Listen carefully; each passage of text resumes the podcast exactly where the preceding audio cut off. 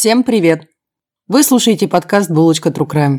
Мы ведущие подкаста Настя и Ксюша расскажем вам реальные истории о маньяках, убийцах, кровавых диктаторов и сектах. Мы будем погружаться глубоко в тему и будем ярко описывать детали всех преступлений, несчастных случаев и смерти. В подкасте присутствует ненормативная лексика и черный юмор. Подкаст не предназначен людям младше 18 лет, беременным или излишне впечатлительным людям. Мы не призываем, не убеждаем, не навязываем и не хотим никого оскорбить. Подкаст никаким образом не связан с политикой, религией, национализмом. Также не призывает к суициду, насилию, экстремизму и не является пропагандой чего-либо. Наш материал извлечен из открытых источников, смонтирован и опубликован со строго ознакомительной целью. Мы призываем к соблюдению законов вашей страны присутствия. Наливайте чаек, кофеек. Всем привет. Приветики. А это Ксюш. И Настя. Как ваши дела? А у нас хорошо. Ну, как обычно, собственно.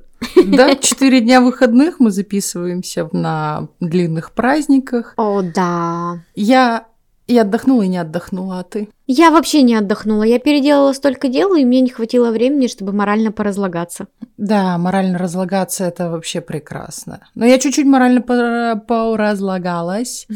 Я посмотрела классный мультикапликационный сериал.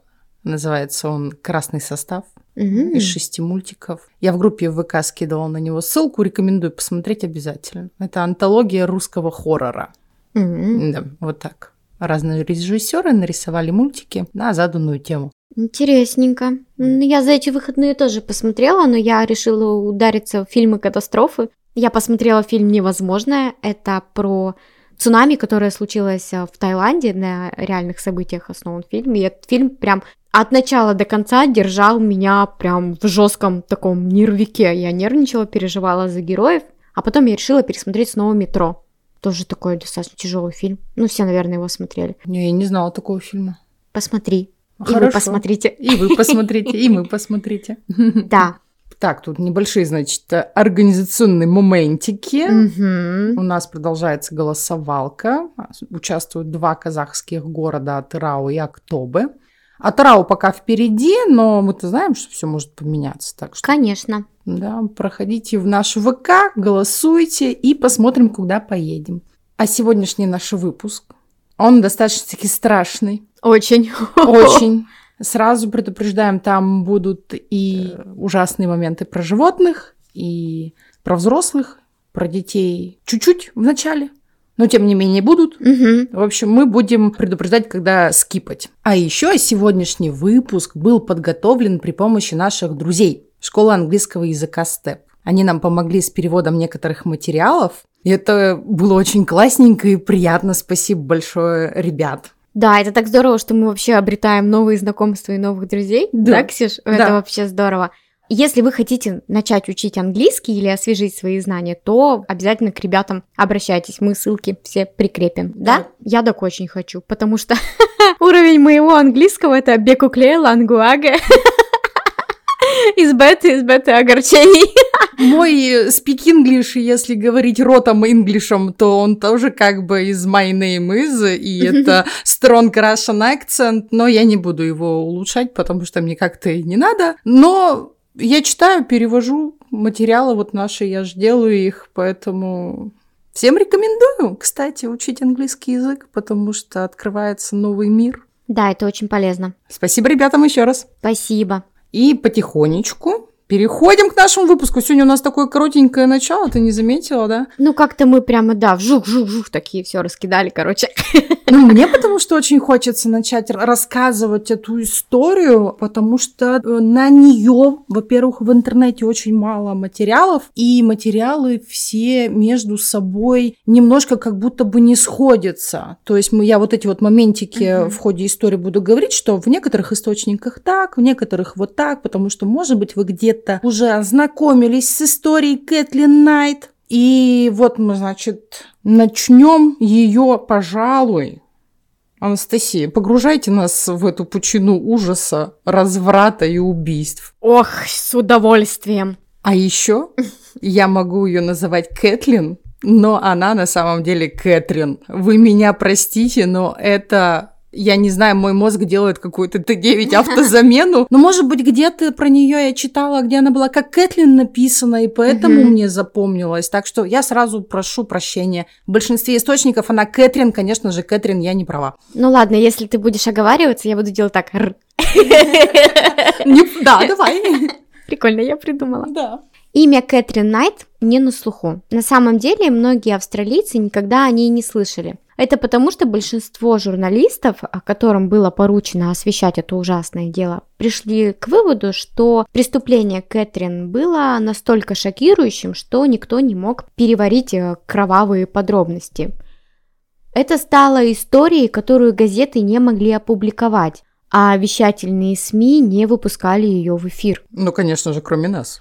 Но не, мы не получаем от этого удовольствия, ребята, правда. Ну, да. Да, но это очень интересный кейс. Мы просим прощения, наверное, за все, что вы услышите. Работница скотобойни Кэтрин Найт стала первой женщиной в Австралии, которую приговорили к пожизненному заключению без права условно-досрочного освобождения. Что же она натворила? Она обезглавила Джона Чарльза Томаса Прайса – расчленила его будто животное со скотобойни после убоя и приготовила из него ужин. Да-да. Вы не ослышались. Угу. Ну, перейдем подробно к истории. У матери Кэтрин, Барбары, было четверо старших сыновей от первого мужа Джейка Ругана. Он был свиноводом. А когда Барбаре надоели проблемы Джека с алкоголем и азартными играми, она ушла от него к Кену Найту – рабочему скотобойне, и родила еще четверых детей. Ну, то есть такая, прям там фермерские, там семьи, да, я сразу представляю почему-то такой образ, знаешь, как в американских фильмах, где эти фестивали фермерские, все такие, ух, красивые, но, к сожалению, нет, такая история наша не очень красивая. Кэтрин и ее сестра-близнец Джой родились 24 октября 1955 года.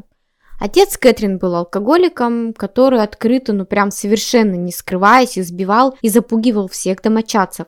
Он насиловал ее мать до 10 раз в день. И Кэтрин все это видела, а мать, в свою очередь, она часто рассказывала дочери все интимные подробности своей сексуальной жизни и то, как сильно она ненавидит а, секс и мужчин тоже такой звоночек, что у мамы как будто бы тоже что-то, да, не в порядке с головой. Я, ну, если честно, отца. когда читала эту, ну вот материалы, материалы к нашему делу, э, во-первых, все время представляла фильм «Поворот не туда», где вот эти вот кровосмесительные уроды, да, жертвы близкородственного имбридинга. А еще это у холмов есть глаза, там тоже такие же. Да, да, да. И вот почему-то мне вот мать э, Кэтрин, Барбара вот это представляется именно именно вот такой какой-то глупой, недалекой женщиной, которая, конечно же, ушла от одного мужа алкоголика к другому мужу алкоголику, который ее избивает. Угу. При этом она вот... Еще рожает ему детей. Четыре штуки, excuse me. Да. При этом она говорит своим дочерям о том, как сильно она ненавидит секс и мужчин. Например. Раскрывает подробности. Да.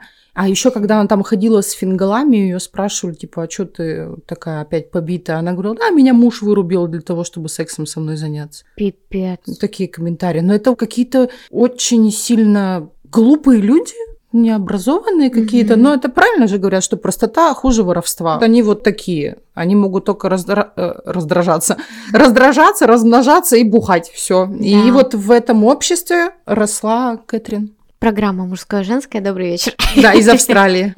Я Гордон. Вы там что? Офонарели все!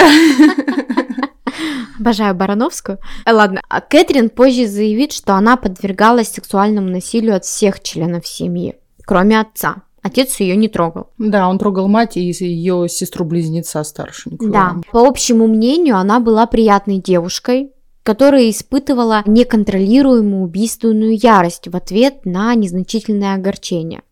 А позже психиатры у нее диагностируют пограничное расстройство личности. Короче, кидала ее из крайности в крайность прям. Кстати, такое же заболевание поставлено, ну как заболевание, вот этот диагноз Мгм. у Эмбер Хёрд.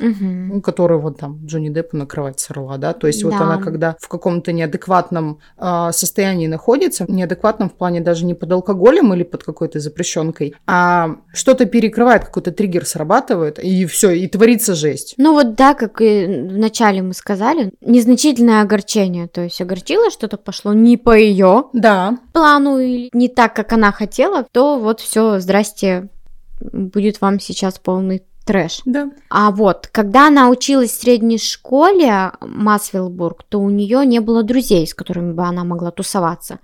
Одноклассники помнят ее как э, задиру, хулиганку, она могла издеваться над младшими школьниками. Такая оторва. Да, вместе со своей сестрой, естественно. Ну, близнецы же. Ну, и они там трешили, короче, эту школу. Но, опять же, а, несмотря на то, что был случай нападения в школе, когда она с ножом там Мгм. парня преследовала, и этим же ножом ее ранил учитель в разбирательствах. Мгм. Выяснилось, что учитель действовал в целях самообороны.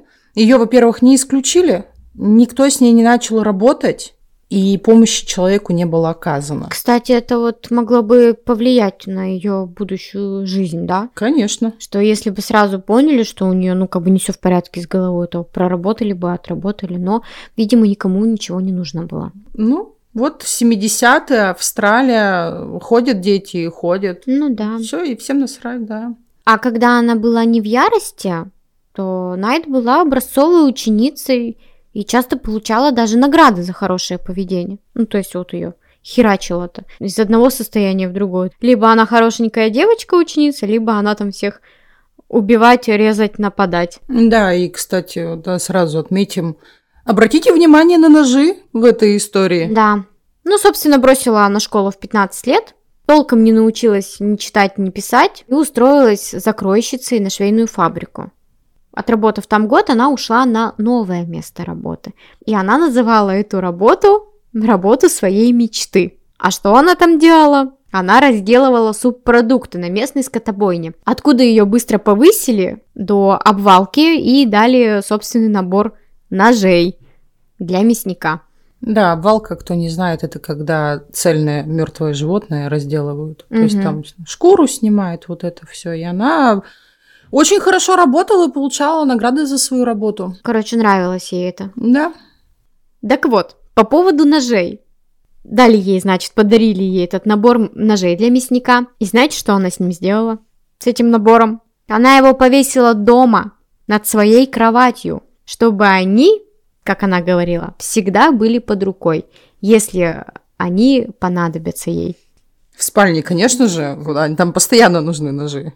Да. А где они еще нужны? На кухне, да в спальне. У у меня в спальне тоже ножи есть. У тебя есть? Нет, у меня квартиры нет. Ну, в общем, когда приобретешь, знаешь ли, спальню, Да.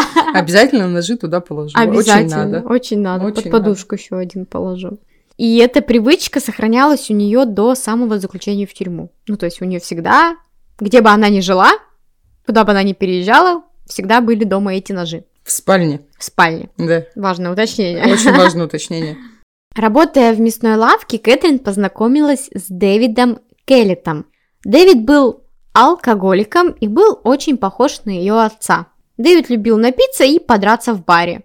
Ну, естественно, Кэтрин, привыкшая к такого рода мужскому поведению, однажды присоединилась к одной из его пьяных потасовок. Видит движ, короче, давай тоже хуячить. Да, и очень сильно впечатлил его этим, и у них такие прям отношения, отношения завязались. Я представляю вот эту картину, значит, он начинает драку, врывается Кэтрин, начинает просто всех херачить, там, всех раскидывать, знаешь, такой бар пивной такой, э, Ага. э, да, э, папчик. Начинает там всех стульями бить, бутылками по голове, и Дэвид стоит, у него, значит, сердечки в глазах, такой, о, боже, моя женщина. И романтичная музыка, да, Да, да, да, да, да. И она там в замедленной съемке разбивает об барную стойку голову какого-нибудь мужика. Кстати, вот в этом возрасте, когда она познакомилась со своим мужем, она была очень худой, она была такая прямо как веточка, спичечка, э, рыжая, оторва. То есть было в кого влюбиться. Да. Читать не умеет, писать не умеет, очень любит секс и драться. Ну, Прекрасная женщина. Берем. А, берем, заверните. Да, я думаю, что я замуж выйти не могу. А я не такая. Это потому что, да, не такая. А, черт. А Дэвид оказался полностью под ее влиянием и контролем. Она доминировала и в этих, ну и потом в дальнейших отношениях. В 1974 году Кэтрин убедила его жениться на ней. Я представляю, как это было. Убедила. Ну, как бы... Да, мне кажется, знаешь, он уже бухал много. Она его привезла в тачке. Ну, а, даже у него же мотоцикл был, он на своем мотоцикле да, привезла да. его. Это, Мужчина, распишитесь в получении посылочки на почте. Все, Ну, убедила. Да, ну и Дэвид, конечно же, все это время был в состоянии сильнейшего алкогольного опьянения. А мать Кэтрин даже предупредила своего будущего зятя о нраве своей дочери, сказав, что у нее явно не все в порядке с головой и у нее явно не все дома. Пара приехали на свадьбу на мотоцикле с очень пьяным Дэвидом на заднем сиденье. Я Даже, видите, я даже не придумывала. Я просто... Это, это реальность. А, ну и как только они приехали, мать Кэтрин дала Дэвиду последнее наставление перед свадьбой. Она ему сказала, Дословно, причем сейчас Настя скажет. да, будь осторожен, она убьет тебя. Блять, она тебя, блять, убьет. У нее в башке не так, как у других. У нее где-то открутился винт. Ну, у нее действительно там все винты пооткручивались. А может быть, их вообще и не было, этих винтов. А его винты алкоголем растворились. Ну да. В их брачную ночь они трижды исполнили свой супружеский долг, после чего Дэвид уснул. А Кэтрин, ей это совершенно не понравилось, ее это не устроило, она хотела продолжения, а новоиспеченный муж был вымотан. Ее это тут же выбесило, и она начала душить Дэвида. Вот опять-таки, что-то пошло не по ее, Мгм. она начинает крушить, ломать, душить. Ну, Дэвид смог вовремя проснуться и отбиться, несмотря на то, что она попыталась убить его всего через несколько, Часов. да, после регистрации брака, их союз просуществовал еще 10 лет. Ну, конечно же, он не был идеален, далеко не идеален. Это был адский союз, я бы даже сказала. Ну, такой, да, адская миссия вообще. Однажды беременная Найт сожгла всю его одежду и обувь, а затем, когда он пришел домой, она огрела его сковородой по затылку. Это все произошло, потому что он поздно вернулся домой с соревнований по дартсу. Они вышли в финал, и вот он задержался, ее это выбесило, и она вот это сделала. И опасаясь за свою жизнь, он сбежал к соседям. Там он рухнул э, на пол, потерял сознание, а позже, как выяснилось, у него был перелом черепа, и его очень долго от этого лечили, естественно. Сильно она его пригрела сковородкой-то. Ну, тушу разделать в ней сил-то, конечно, много, да. Полиция хотела предъявить ей обвинение в этом преступлении, но Кэтрин теперь вела себя как бы намного лучше и такая шу-шу-шу говорила мужа снять с нее обвинение. Дэвид тоже был, естественно, не паинькой, он был неверен своей жене, и он однажды уехал к любовнице прямо посреди ночи, просто вот взял и уехал. Кэтрин была госпитализирована в больницу Святого Элма в Тамборте, где у нее диагностировали послеродовую депрессию, ну то есть, да, вот после всего этого. И она провела там несколько недель. После освобождения из э, больницы Кэтрин положила свою дочь, двухмесячную Мелису, то есть первого ребенка, которого вот они родили, на железнодорожные пути незадолго до прибытия поезда и ушла. А пока она там где-то ходила, она украла топор, отправилась в город и ходила по улицам и угрожала людям. Она угрожала, что она их убьет. Человек, известный в округе как Старый Тед, он был бомж, как у нас принято это называть, он как раз, э, возвращаемся к путям, да, он искал пищу около этих вот железнодорожных путей, и он увидел как раз ребенка, лежащего на путях. И по общему мнению, всего за несколько минут до того, как поезд приехал. То есть он М. буквально из-под поезда ее выдернул. Только-только вот успел. Да. Кэтрин тут же была арестована и снова доставлена в больницу Святого Эльма. Но, по-видимому, выздоровев, выписалась на следующий день. Ну, опять прикинулась нормальной там. Да, согласна. И несколько дней спустя, после вот этих событий и выписки из э, больницы, Кэтрин полоснула женщину по лицу одним из ее ножей и потребовала, чтобы она отвезла ее к Винсленд, куда ее муж как раз уехал, чтобы она там его нашла. Они, значит, поехали, остановились на станции технического обслуживания, и женщина, уличив момент, сделала ноги и вызвала полицию тут же. Угу. И к моменту прибытия полиции Кэтрин взяла в заложники маленького мальчика и угрожала ему ножом, ну, чтобы ее отпустили. Она требовала, чтобы ее а, выдали ей обратно машину, потому что она должна ехать к своему неверному мужу, она должна отомстить ему. Она была обезоружена. В некоторых источниках пишут, что ее обезоружили э, метелками. Я не поняла. Ну, то есть, видимо, значит, ее не стреляли, или что, может, сзади ее чем-то огрели. Отбивались метелками. Да. И снова поместили ее в психиатрическую больницу в Морисе. Да ее А. в тюрягу поместить уже давно было пора. Чё они ее все в психиатрическую-то запихивают? Не знаю, вот ее же за это судить надо было. Да, к- конечно. Я, неправда, я многого не поняла, и там дальше тоже многое понимать не смогу. И не хочу даже понимать. И в больнице Кэтрин рассказала медсестрам, пока она там была, что она вообще-то намеревалась убить механика на этой станции технического обслуживания. То есть они даже не просто так туда приехали. Потому что именно он отремонтировал машину Дэвида, что позволило ему уехать. А затем она хотела убить и мужа, и его мать. Пипец. Да, вот так. Да, трэш. Кэтрин э, с- выпустили из больницы 9 августа 1976 года, а, выписали на попечение свекрови, и уже с ней, со свекровью и с Дэвидом, который вернулся, они переехали в Вудридж, пригород Брисбена, где она вышла на работу на мясокомбинат Динмор в соседнем городе Ипсвич. 6 марта 80 года у них родилась еще одна дочь, Наташа Мари. В 1984 году Кэтрин сама рассталась с Дэвидом и переехала сначала к своим родителям в Абердин, а затем в арендованный дом в соседнем Масвиллбруке. Она вернулась к работе на скотобойне. Но в 1985 году она повредила спину и вышла на пенсию по инвалидности. А правительство предоставило ей дом, так называемой жилищной комиссии в Абердине. То есть до этого она жила в домах, которые ей предоставлял работодатель, Мгм. то есть собственного жилья она никогда не имела, вообще никогда. В том же 86 году, в возрасте 30 лет, Кэтрин была очень привлекательной женщиной, высокой, стройной, и она привлекала большое внимание мужчин. Она встречалась сразу с несколькими мужчинами, но остановилась на Дэвиде Сондерсе. Опять Дэвид. Второй муж. И снова Дэвид. И снова алкоголик. Через несколько месяцев они с Сандерсом съехались, однако он сохранил свою квартиру, у него была, которую он снимал, и это вызвало в Кэтрин невероятную ревность и недоверие к тому, чем бы он мог заниматься. Типа, а что это у Ну, тебя? типа, для чего тебе эта квартира? Что ты там будешь делать? Да, да, да, да, да. И она постоянно его этим тыкала, сильно тыкала. И как и предыдущие отношения, это все переросло в токсичные, полные насилия отношения.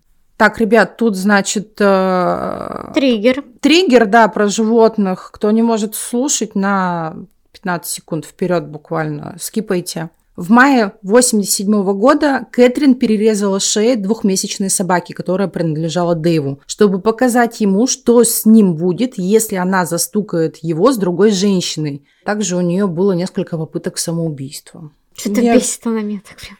Она очень страшная женщина, это прям...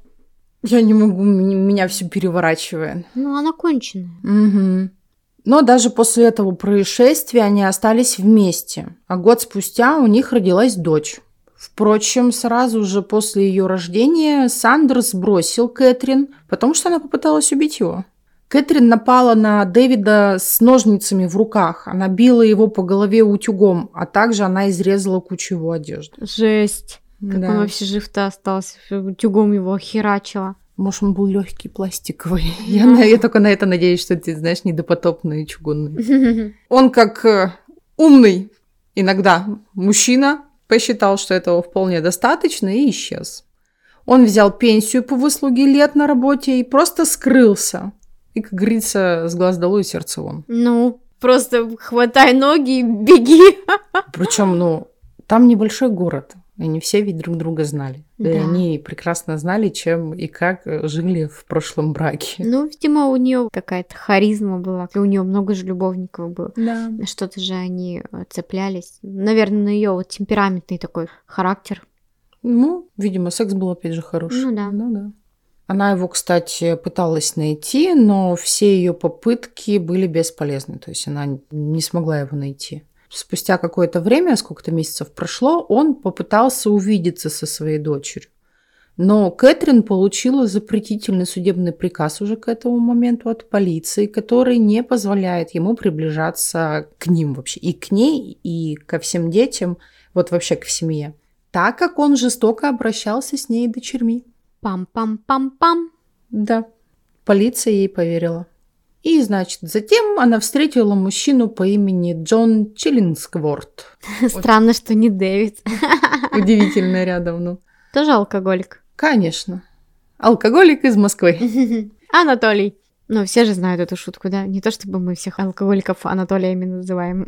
А я не знаю этой шутки. Да это из не Comedy Club, а что у нас до Comedy Club? КВН там. Анатолий, алкоголик из Москвы. А я думала, я это в фильме видела, это я в КВН, да, видела? По-моему, из какой-то юмористической, да, передачи по типу КВН. Вернемся к нашей истории, потому что мы не помним, откуда эта шутка. Mm. Но она есть. Надеюсь, что вы тоже ее знаете. Там сидят такие сами с собой. Да-да-да, шутки придумываем, потом втираем людям, что они существуют. Газлайтинг такой. Газлайтинг от подкастера. Да-да-да. Вернемся к нашей истории. Значит, с Джоном они были в отношениях три года, и у них родился ребенок. Вот такая предушная женщина рожает от каждого мужчины, с которым у нее есть отношения. Это был ее первый сын, его назвали Эрин. В этих отношениях не было ни одного жестокого инцидента. Отношения закончились из-за измены Кэтрин. Джон выяснил, что у него бурный роман с мужчиной по имени Джон Чарльз Томас Прайс. Так, вот второй Джон. Значит, у нас есть э, two, D, two Дэвид и two Джон. Это может double, быть связано... Double, double. Double, А может быть связано с тем, что она как бы twins, то есть она же близняшка, и она такая, мне нужно двое одинаковых мужиков. И желательно алкаши. Ну, желательно все алкаши, безусловно. И вот поэтому у нее два Дэвида и два Джона. А может, у нее были проблемы с запоминаниями имен? Не имеет места быть, да. Ну что, финалочка уже, да, у нас? Финалочка по финалям. По финалям. Начало отношений Кэтрин и Джона Прайса прошло без каких-либо сложностей. У него у самого было трое детей, двое старших проживали с ним, а младшая осталась жить с его бывшей женой. Даже казалось, что он любил Кэтрин. Он зарабатывал достаточно много денег, работая шахтером, чтобы обеспечить ей, Кэтрин, комфортную жизнь. Они съехались в 1995 году, и все, в принципе, поначалу шло гладко. Кэтрин предложила ему оформить отношения и заключить брак, но он отказался, и тут же ее поведение изменилось. Она стала агрессивной и злой. Опять-таки, почему? Потому что не по ее. Да. Вот так вот.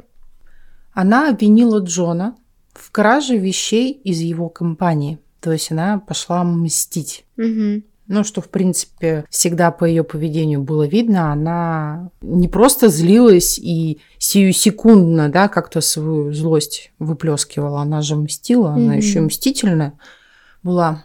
Почему была она есть? Она жива, к сожалению. Она сняла видео, на котором запечатлела вещи, которые он типа украл с работы. И отправила эту запись ее боссу. И, блин, это были какие-то устаревшие наборы, инструменты, которые были найдены им на свалке рядом с компанией, вот с этой ну, шахтой, где он mm-hmm. работал. Он отработал на этой шахте 17 лет, но его уволили. Ну, видимо, босс не стал разбираться, и все, короче. Да. Уволил. Джон выгнал ее и разорвал отношения. Но через несколько месяцев спустя они снова начали встречаться. Однако на этот раз он не позволил ей переехать к нему обратно в дом. Драки между ними стали более частыми, то есть они и так конфликтовали, а на фоне вот произошедшего они стали и, во-первых, сильнее конфликтовать, еще и чаще. И большинство друзей Джона больше не хотели с ним иметь ничего общего, пока он оставался с этой женщиной. То есть она настолько была им неприятна, что даже вот так. Да, конечно, они понимали, что вообще угроза всем. И им, и их семьям. Женщина, которая всех просто херачит. Ну, учитывая, как она его грязно подставила, Да. это вообще... По словам друзей и соседей, после того, как вот они снова сошлись, насилие со стороны Кэтрин, оно начинало набирать оборот. Куда еще-то больше?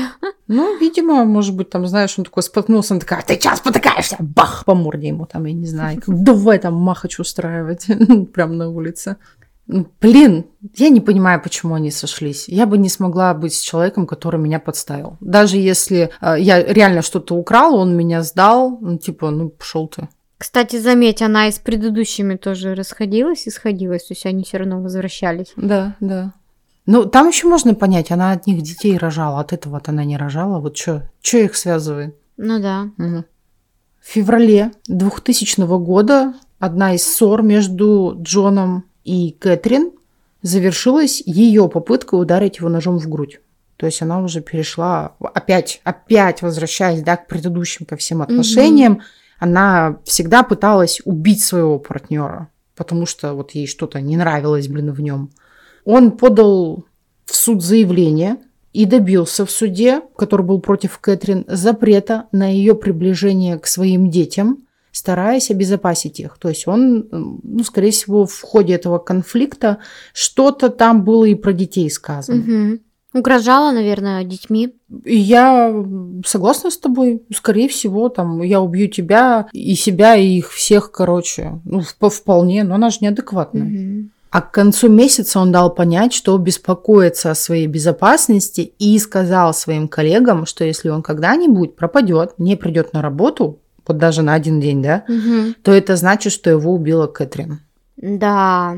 Но он прям чувствовал. Ну, возможно, вот когда она попыталась его убить, он прям прочувствовал, Мгм. что все, блин, не так просто, и ведь он не зря боялся. Да. 29 февраля 2000 года Джон Чарльз Томас Прайс пришел домой с работы и, придерживаясь своего обычного распорядка, поужинал, поболтал с соседями, а затем отправился спать примерно в 11 часов вечера. Также Джон узнал, что Кэтрин отправила всех его детей и своих детей на ночевку а, в дом их э, друзей. Ранее в тот же день Кэтрин купила новое черное белье и сняла на видео всех своих детей, делая комментарии, которые позже будут истолкованы как завещание. Возвращаемся в вечер 29 февраля. Кэтрин приехала в дом к Джону, приготовила себе ужин, посмотрела телевизор, приняла душ и поднялась к нему наверх в этом новом черном белье. Она разбудила Джона, и пара занялась сексом. А после мужчина уснул. Вопрос. Он уже подал на нее запретительный, вот этот э, запретительное прошение Мгм. получил, она угрожала, она пыталась его убить. Какого хрена он снова пускал ее в дом? Почему она имела какую-то власть и право отправить детей куда-либо? Что за странное поведение людей? У меня есть предположение, что, ну, во-первых, она не спрашивала его о своих действиях, а она просто делала. А он уже такой, ну, блядь, ты уже здесь, как бы, ну, что делать? Ну, прикинь, он возвращается домой, узнает, что дети ушли ночевать к друзьям, потому что Кэтрин так сказала им. Опять-таки, он ее очень сильно боялся, и, видимо, он не хотел своим вот поведением лишний раз ее разозлить. Но тоже как вариант. Ну, блин, это так максимально странно. Ну да. И тут снова мы немножко перемотаем вперед. На следующее утро в 6 утра сосед обнаружил, что машина Прайса все еще стоит на подъездной дорожке. Это его обеспокоило. Когда Джон не приехал на работу, его начальник послал рабочего посмотреть, в чем дело. Потому что он тоже обеспокоился. Ну да, он же и предупредил всех о том, что если он не придет на работу или там не выйдет на связь, то значит что-то случилось. И вот и сосед, и рабочие, они пытались стучать, в ну как, почему пытались? Они стучали в Мгм. окна, попытались как-то проникнуть в дом, чтобы разбудить его. Никто, естественно, не отзывался, и они заметили кровь на крыльце. И тут же вызвали полицию, которая прибыла в 8 утра. Полиция взломали заднюю дверь и обнаружили тело Джона в в комнате. Немножко не так. Сначала полиция увидела что-то странное, волосатое, висящее на крюке. И они поняли, что это кожа. Затем они обнаружили освежеванное тело в странной позе в гостиной. Весь дом был залит кровью. о, жесть. На кухне стояли тарелки с еще теплой едой, с мясом. Такая пауза мы, с мясом. мы понимаем, с чьим. Да. А саму Кэтрин обнаружили в коматозном состоянии в спальне, в кровати, которая Мгм. была просто болотом из кровищей. А теперь мы восстановим события этой страшной ночи. Анастасия? Приступаю. После того, как Джон уснул, Кэтрин взяла мясницкий нож, а нож был в доступности, она хранила ножи в спальне, мы это помним, да? Она начала бить спящего Джона. Согласно а, следам крови, он проснулся и попытался включить свет, прежде чем попытаться сбежать, в то время как э, Кэтрин преследовала его по дому. Ему удалось открыть входную дверь и выйти на улицу, но он либо споткнулся и упал в коридор, либо был вытащен ею в коридор, где в конце концов умер, истекая кровью, то есть прямо она его сильно порезала, он потерял очень много крови. Чуть позже Кэтрин отправилась э, в Абердин и сняла тысячу долларов со счета Джона в банкомате, после чего она вернулась в дом, затащила тело Джона на кухню, там она содрала с него кожу и повесила его на крюке для мяса. Да, снятие кожи было настолько искусным, что вскрытие, когда уже готовились к похоронам, гробовщик смог заново пришить кожу к телу Прайс. Ну да, конечно, у нее рука набита годами. На коровах. Боже, Да. это так страшно. Обезображенный труп она обезглавила, порезала тело мужчины на кусочки и приготовила из него рагу с картофелем, тыквой, свеклой, цукини, капустой. Все это подала под томатным соусом. Такая искусница, которая приготовила несколько блюд. Мгм.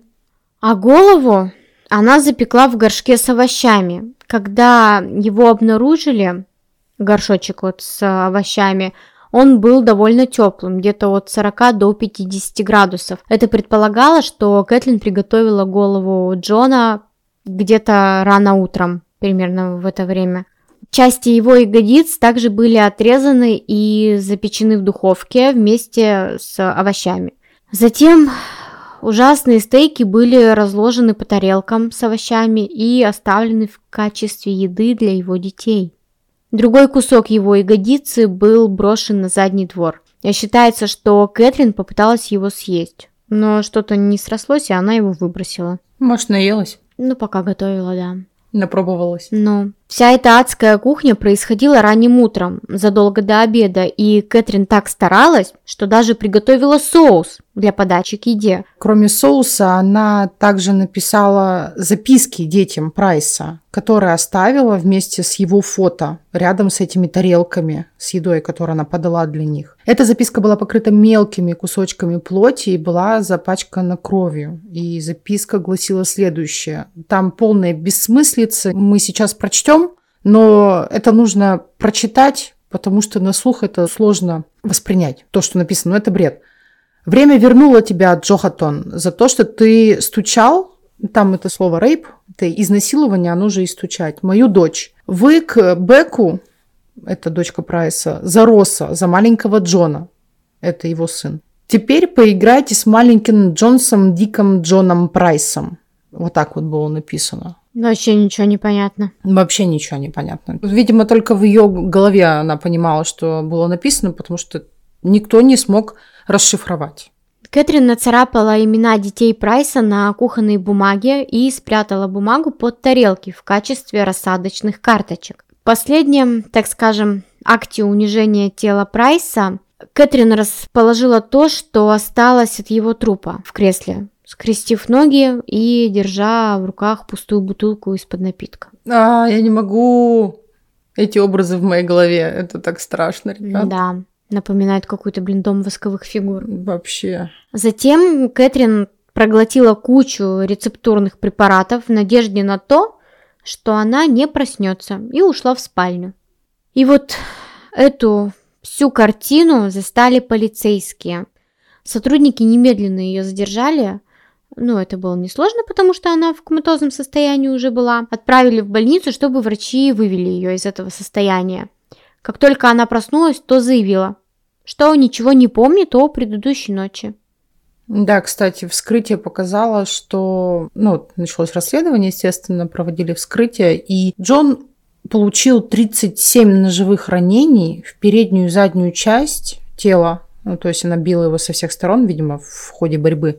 И она нанесла ему множество ранений в жизненно важные органы, то есть она прямо знала, куда бить. Она повредила ему желудок, оба легких, аорту, печень, левую почку, кишку и поджелудочную железу. Она вот как будто бы даже, ну, не то чтобы не целилась, она просто хаотично херачила, да? Ну, мне кажется, первый удар она знала, куда наносить, mm-hmm. а потом это было хаотично, и так много ножевых ранений, как сказать, это свидетельствует о том, что она была в ярости, в какой-то mm-hmm. вот этой вот в яростной эйфории, так скажем, и что она не могла остановиться. Там, да. Я в фотке дома смотрела. Вот знаете, когда говорят море крови, вот там в крови, сука, все просто. Все. Да уж. Ну, несмотря на ее заявление о том, что она ничего не помнит о той ночи, когда умер Прайс, Кэтрин незамедлительно обвинили в его убийстве. Ну, там все очевидно, конечно. В октябре 2001 года началось судебное разбирательство по ее делу. И по неясным причинам она изменила заявление о признании себя виновной и судья отложил рассмотрение этого дела. Ее отправили в тюрьму в тот же день, и судья распорядился, чтобы на ее документах была пометка «Никогда не будет освобождена». Впервые в истории женщина в Австралии была приговорена к пожизненному заключению без права условно-досрочного освобождения. Тем не менее, Кэтрин до сих пор настаивает на своей невиновности и отказывается брать на себя ответственность за свои действия.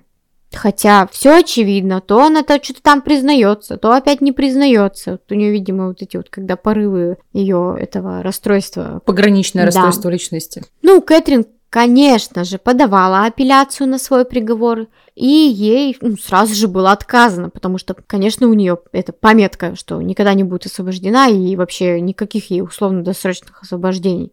Странно, что ей вообще ручку с бумагой дали. Угу.